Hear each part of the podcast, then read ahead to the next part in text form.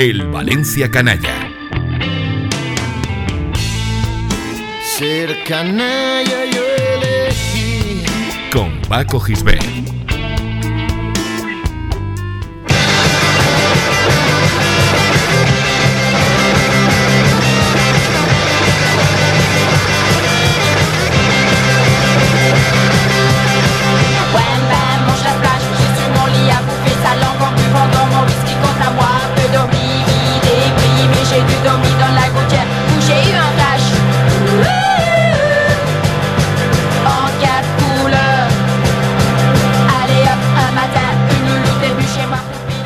Una de las grandes noticias tóxicas de este verano ha sido el despido de Adil Rami del Olympique de Marsella.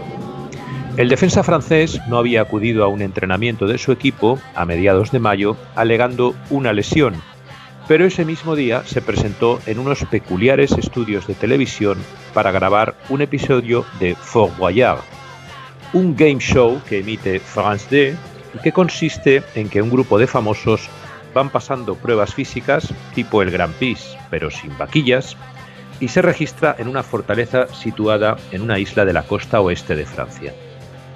En el programa, Rami no parecía nada lesionado cuando practicaba el wrestling sobre un laguito viscoso contra un fornido luchador acompañado de Maeva Cook, que fue Miss Francia en 2018.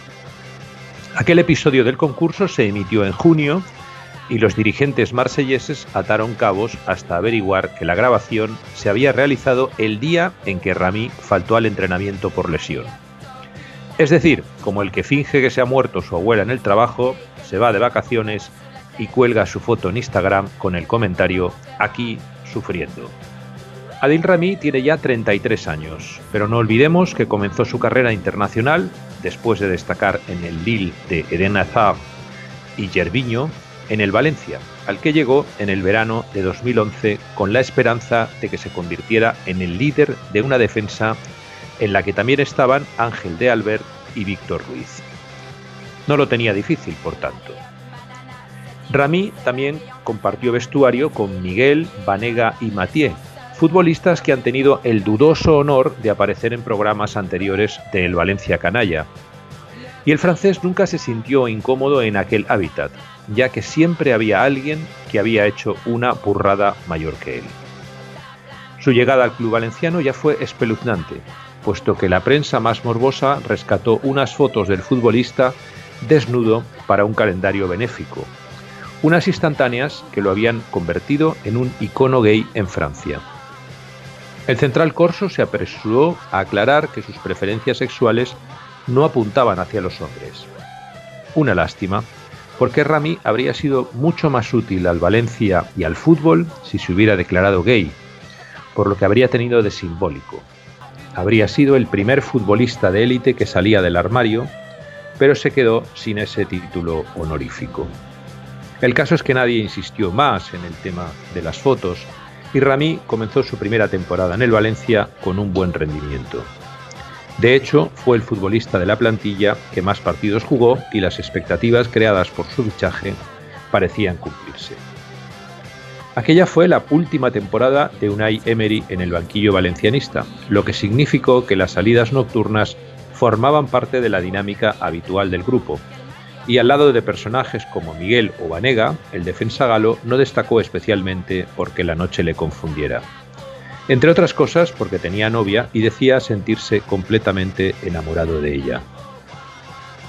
Su segunda temporada no fue tan brillante como la primera, muy en el tono general del equipo, que vio pasar dos técnicos por el banquillo, Mauricio Pellegrino y Ernesto Valverde.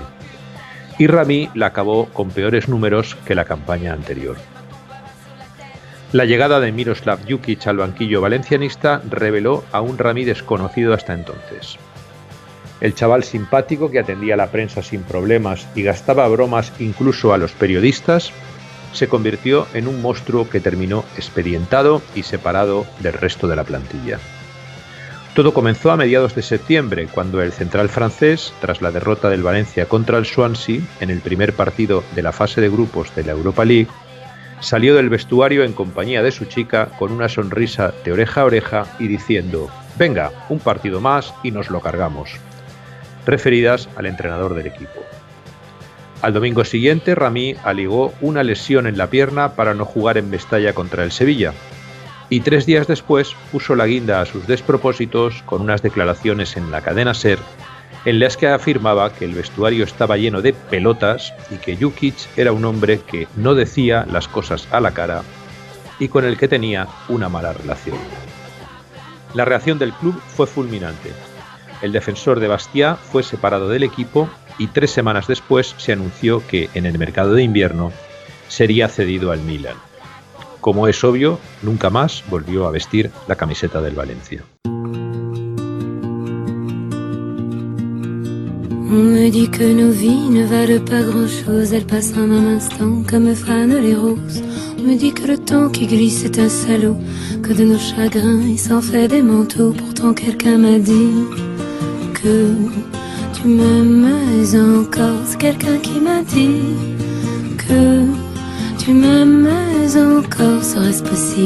Desde entonces supimos de Rami cuando lo vimos jugar, y en ocasiones hacer el ridículo, con el Milan, el Sevilla, el Olympique de Marsella o la selección francesa, pero sobre todo cuando se anunció que había iniciado una relación sentimental con la actriz Pamela Anderson. La famosa exvigilante de la playa y el central galo se conocieron durante la disputa del Gran Premio de Mónaco de Fórmula 1 de 2017, al que ambos acudieron como invitados. Si esto fuera un programa de cotilleos cardíacos, diríamos que el flechazo entre ambos fue fulminante. Pero lo cierto es que la mayoría de los medios de comunicación se tomaron bastante a risa una relación en la que había una diferencia de edad de 18 años entre ellos y en la que Rami arrastraba los dos hijos que tuvo con su anterior pareja, la modelo Sidonie Vimon. Nadie creía que aquello pudiera durar demasiado. Contra todo pronóstico, la relación duró dos años, pero acabó de forma tortuosa, puesto que la actriz canadiense rompió con el futbolista francés al descubrir que éste llevaba una doble vida.